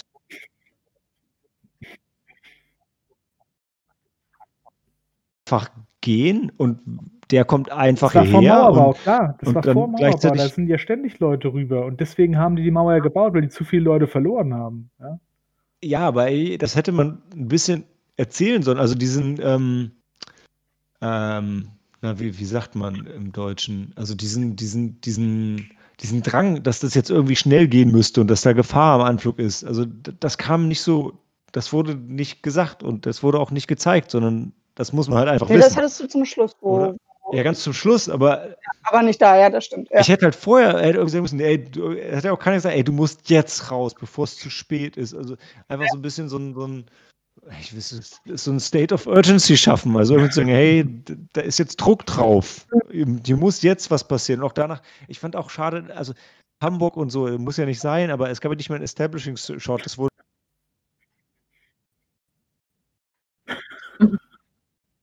ich fand es einfach ein bisschen merkwürdig, dass da wirklich nur so in einem mhm. Satz drüber geredet wurde. Und, und diese Szene fand ich auch so schlimm, weil, weißt du, sie ist da irgendwie nackt im Bett und der Vater kommt dann einfach rein. Dann reden die so voll normal. Das war das total, weißt du, das, hat, das war so, ah, nee, das hat überhaupt nicht gepasst für mich. Also, ja, ja. Also ich, ich, ich weiß nicht, wieso mir das überhaupt nicht so, also ein bisschen komisch kam es mir vor. Ich dachte auch, die wären bei ihr zu Hause und habe gedacht, wer ist denn das? Warum ist denn das? Das haben wir auch gedacht. Gar nicht nee, es war bei seiner Wohnung. Ja, das sieht Arzt. halt alles gleich aus in der DDR. ähm, aber ja, das ist schon, Ah, da hätte man ein bisschen empörter sein können. Ne? also schon, du ja vor allem, er hat ihn ja selber auch Jahre wahrscheinlich nicht gesehen oder so, weißt du? Und mhm. dann kommt er einfach rein, dann, dann, liegt sie nackt im Bett und liegt niemand zum Problem damit und es ist alles ein bisschen, nee, das war für mich absolut nicht glaubhaft, also null. Ja, die Szene gebe ich dir, dass sie nicht, äh, habe ich ja also äh, aus unterschiedlichen Gründen, aber oder aus vielen Gründen hat die nicht so richtig funktioniert. Es hat sich ja so, es hat sich halt so ein bisschen angefühlt, als wäre das ein Kammerspiel. Also als, mhm. als hätten sie halt nur so diesen einen Drehort und dann mhm. müssen da halt diese Sachen passieren, weil man kann ja nicht woanders drehen. Ähm, was auf einer Bühne ja einfach okay wäre, aber im Film hat man ja an sich die Möglichkeit, auch mal rauszugehen und mal irgendwie ein bisschen was zu zeigen. Ja. Mhm. Ich fand auch krass, mit welcher Selbstverständlichkeit der, ähm, der Staatsoberhaupt da, dieser, mit dem Fernseher da bei ihr reinkommt und den einfach anschließt. Ja, und hier ja. jetzt gucken wir ja. ja, mitten in der Nacht. ja, genau. Ganz komisch. Ständig standen irgendwelche Typen mehr vor der Tür, ja. Und, ja. Genau. Aber das hat halt für mich funktioniert, weil ich fand, der ist halt vorbeigekommen und wollte seine Macht zeigen. Gesagt, hey, guck mal, was ich kann und jetzt schlaf bitte mit mir. Ich habe dich aus dem Gulag rausgeholt, ich kann dir einen Fernseher bringen, ich kann alles. Und der Arzt ist dann ja auch irgendwann, der ist dann ja auch einfach gegangen. Er so, hm, ja, gehe ich halt. Und er ist halt einfach geblieben, aber irgendwie ist nichts passiert. Und naja, hat halt nicht funktioniert. Ja, es war wirklich unangenehm, um, so, ähm. so, dass du gemerkt hast, so, wie, wie sie jetzt wieder los wird, ohne irgendwie ja. jetzt unhöflich oder ne. Zu sein. Ich fand das Einzige, also ich fand die Szene an sich, war das für mich auch eine, also neben so Gewaltausbrüchen, also Gewaltausbrüchen, also neben so diesen emo krass emotionalen Szenen, war das für mich wirklich auch eine der eine der stärksten Szenen. Nur da ist bei mir so ein bisschen Suspension of Disbelief um, durchgegangen, weil ich gedacht habe, erstens, du stellst das Ding nicht einfach auf, steckst die Stecker rein und das funktioniert sofort alles. Zweitens, du passt nicht die Sekunde ab, wo das DDR-Fernsehen live geht. So nicht so, Stecker rein, Knöpfchen gedrückt, Rauschen, zwei Sekunden später Testbild und dann kommt diese erste Sendung, die sie jemals in der DDR ausgestattet hat. Ich meine, was für ein Timing hat dieser Mann, ja? Was für ein Timing. Ja, hätte, hätte das Paket ein bisschen länger gedauert, dann wäre alles er kann, gewesen. Ja. Aber nein, er kann das. Ja, der kam nicht zufällig so spät abends. Der wusste, um 19.13 Uhr, wissen ja alle in der Planwirtschaft, da geht ja alles immer pünktlich los. Ähm, Wollte sie aus Hause sein. Einfach, oh. ja. Ja. Maike, Maike, hattest du nicht. Maike hat Ach, da mit den Schlitten, Ja, dass sie da einfach so, naja, nicht direkt auf der Piste, zwar auf der Straße, aber irgendwie wirkt es doch so, als wenn da jetzt die Kinder irgendwie gegen das Auto donnern, wo sie da dann parken. Ich dachte, okay, überall sind keine Autos und er packt da einfach mitten auf der Strecke. Es spricht halt einfach vieles dafür, denn wie du sagst, dass sie bei dem Film, die hatten so eine, die hatten so eine ganz gute Grund, grundsätzliche ja. Idee und so, aber irgendwie, da hätte noch mal einer von GZSZ oder irgendwer mit ein bisschen Due Diligence drüber gehen müssen und einfach noch mal das Ganze auf Menschlichkeit ja. und, und, Plausibilität prüfen müssen, ohne nur die geschichtlichen Fakten, die man nicht nennen muss, weil man die weiß ja jeder. Ähm, halt einfach. Es, es gab einfach zu oft haben. für mich die Situation, dass ich gedacht habe, nee, nee, es funktioniert so auf keinen Fall. Da, wo sie dann plötzlich an diesem Bauernhof halten und sie zum ersten Mal seit 15 Jahren ihre Mutter wieder sieht. Und das ist kein erstes Treffen, sowas. Also, so läuft es nicht ab. Also, nee, überhaupt nicht. Ich war bei dem Treffen, war ich so ein bisschen hin. Ja, ja. Ja, ohne Scheiß. Also, ja. ja. Oder dass, dass, die Mutter auch sagt, so, hey, dass die irgendwie in Tränen aus, das ist ihre Tochter, wo sie nicht weiß, ob die tot ist oder lebt. Und dann steht die plötzlich mir nichts hier nichts da und der Vater ist auch tot, aber irgendwie setzt sich zusammen und dann, nee, das, das war ganz, ganz abgehoben irgendwie. ich glaube, die Mutter dachte ja noch, dass sie da äh, wegen künstlerischen, also ne, eine, eine Sowjetunion ist und, und äh, ich glaube, die Mutter hat ihr das noch übel genommen, äh, hörte ich so raus, dass sie halt nicht zu den zur Beerdigung von dem Vater gekommen ist, sondern nichts von sich hören lassen hat. Genau, die, ja. Mutter, die Mutter hat gedacht, die Tochter reist rum und äh, genau. macht, macht, sich ein schönes Leben und hat einfach keinen Bock mehr auf ihre Eltern gehabt. Also die Mutter war genau so ähm, gekränkt in dem Moment, wo die Tochter wieder da war. Deshalb kam da keine Herzlichkeit von ihr. Mhm. Ähm, und das war auch genau das, die Diskussion, die hier bei uns so aufkam. Die Tochter, dann, nee, nichts, dir nichts. Also das, nee, die Beziehung von denen war auch null ausgearbeitet. Null. Ist halt der Punkt, also ich finde, ich habe das auch gekauft, okay, die Mutter ist gekränkt, deshalb keine Freude. Mhm. Ähm, aber dann hätte auch in die andere Richtung ja irgendwie Gefühle da sein können. So, ey, jetzt ist die Tochter wieder, ja, dann flipp halt ja. aus, wo die war und schrei rum. Aber die waren alle sehr resigniert und äh, gefühlskalt. Das stimmt. Aber ich glaube, das war wirklich was, das war schon die Vision für diesen Film, das so darzustellen. Ja, ja. Aber halt dann nicht so geil. Keine Freude an diesem Film. Aber die Tochter wusste ja dann, also beziehungsweise die Hauptdarstellerin wusste dann ja immerhin, dass sie, dass sie ihre Tochter da unterbringen kann, ne, dass die Mutter da, also dass man doch noch drauf zählen kann. Mhm. All der Fälle da. Ja, und das erst war sie gekränkt zu dem Malte sagt, und dann nimmt sie einfach die Tochter und das war halt auch wieder so, ich weiß nicht. Also. Ich fand das auch schwierig, weil ich glaube, die, die Mutter, also die Großmutter von der Kleinen, die wusste ja nicht mal, dass sie Großmutter ist. Mhm. Also die war ja äh, 15 Jahre weg und ich glaube, das, äh, das Mädchen ist dann auch ähm, drüben, also in, in Russland zur Welt gekommen. Und, ähm, ich, und die Mutter wusste ja auch gar nicht, dass die Tochter verheiratet war und ein Kind mhm. hat. Und deshalb war, mhm. fand ich es auch ein bisschen schwierig, dass dann die, ähm, die ähm, Antonia hieß sie, dann zu dem Arzt sagt, ja, nimm meine Tochter und bring sie zu meiner äh, Mutter. Mhm. Aber ich meine, sie hatte ja auch keine Wahl. Also äh, deshalb, ja. ich fand die Szene fand ich an sich schon stark, als dieser Scheiß ähm, Stasi-Typ vor der Tür stand und du nur gedacht hast, oh ja, Mann, das, ja. jetzt, der Typ ist da und jetzt ist es halt einfach vorbei. Ja.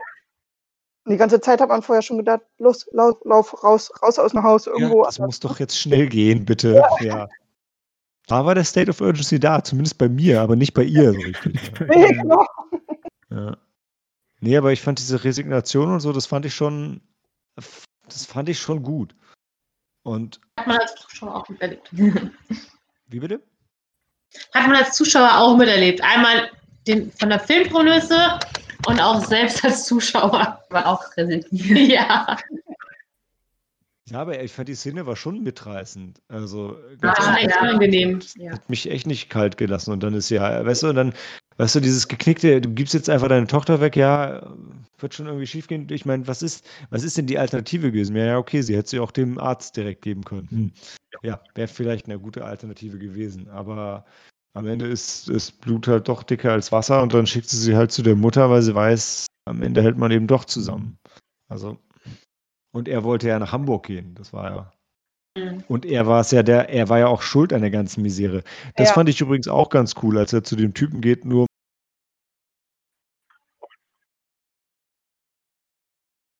Das lief jetzt richtig schief.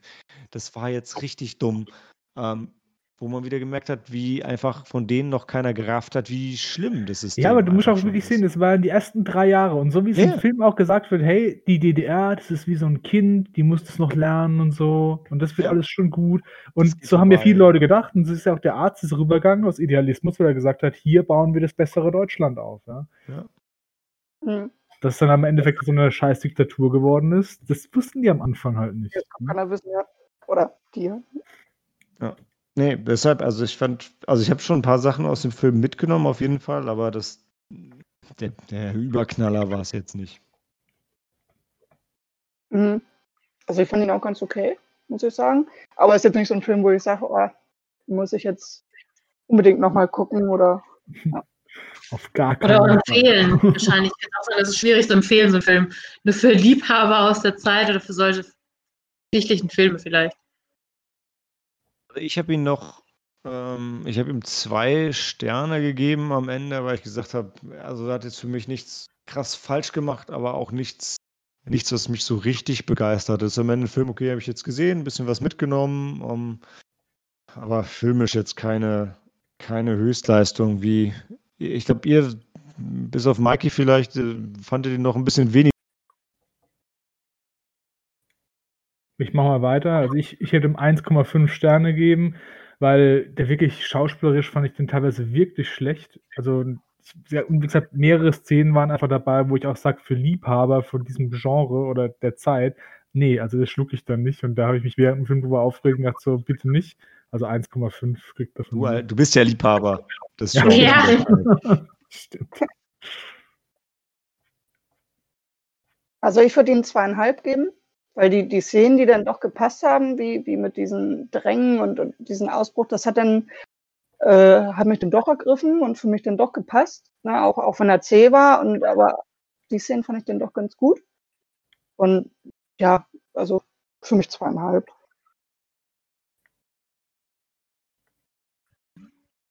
Cori, Helena? Ich glaube, wir sind so bei eineinhalb. Eineinhalb auch einfach ja auch wirklich mühsam den Film. Auch, auch wenn die Prämisse, also der, der, der, die, die Geschichte auf jeden Fall interessant und auch lehrsam war, auch quasi eben die Diskussion noch mal ein bisschen, die auch gerade eben ähm, auch nochmal so hilfreich war, weil ich schon wieder vergessen habe, dass es tatsächlich in den Anfangsjahren natürlich war und äh, dann es auch passenderweise beschrieben hat, äh, da hatte man vielleicht noch Hoffnung und äh, wie sich weiteres entwickelt hat, das kam ja erst noch.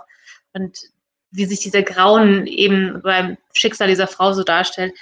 Ähm, das war auf jeden Fall schon insofern interessant, aber wie gesagt, auch ich würde den Film auch einfach, oder wir würden den Film einfach nicht empfehlen.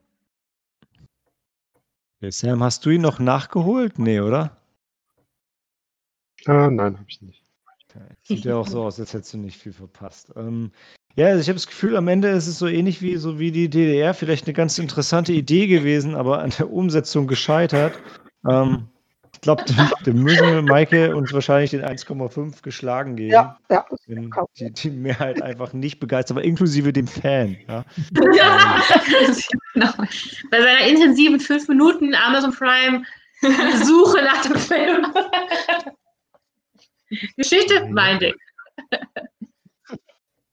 Ja, ich finde auch den Anfang, also so jetzt dieses Telefongespräch, ja, man hätte gleich einsteigen können mit, den, mit, den Gulag, mit der Gulag-Szene, ne? Das, das stimmt. Also, das ja, ich, ja, es muss auch sagen, so, so, also auch wenn das hat so, ein Stück weit haben, so ein Stück weit haben sich gerade diese Szenen vom Mauerfall, das hat sich auch echt abgenutzt. Also ja, ja. Das hat auch im Rest vom Film halt gar nichts zu tun gehabt und das war auch eigentlich ja, genau. dann unnötig. Ne?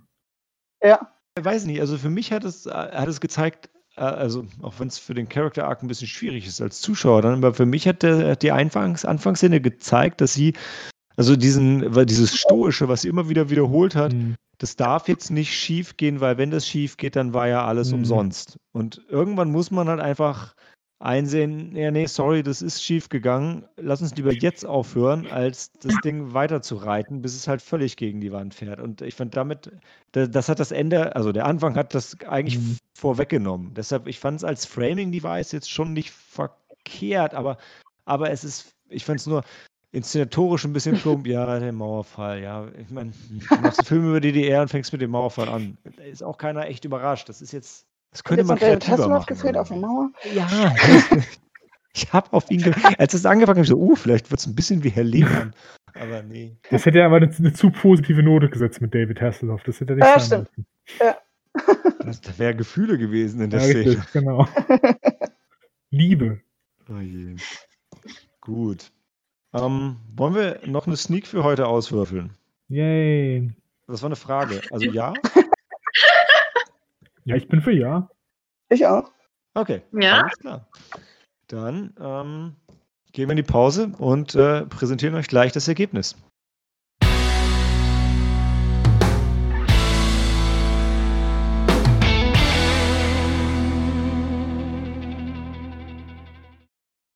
Willkommen zurück und mit großer Freude darf ich verkünden, dass Dan erneut unsere Sneak auswählen darf. Und somit haben wir nach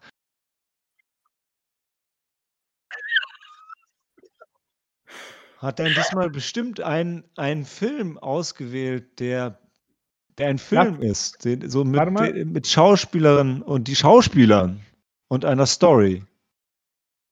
Dan? Dan, was hast du uns mitgebracht? Ich Dan, warum bist du gerade stumm gewesen? Das ich macht mir Angst. Ich, ich musste gerade mich räuspern, ja. Weil meine okay. Stimme heute ein bisschen am Arsch ist. Ich weiß auch nicht warum. Das war, da wollte ich euch nicht dran teilhaben lassen. Also ich ah. wollte heute was mit euch ähm, äh, nachholen oder zeigen.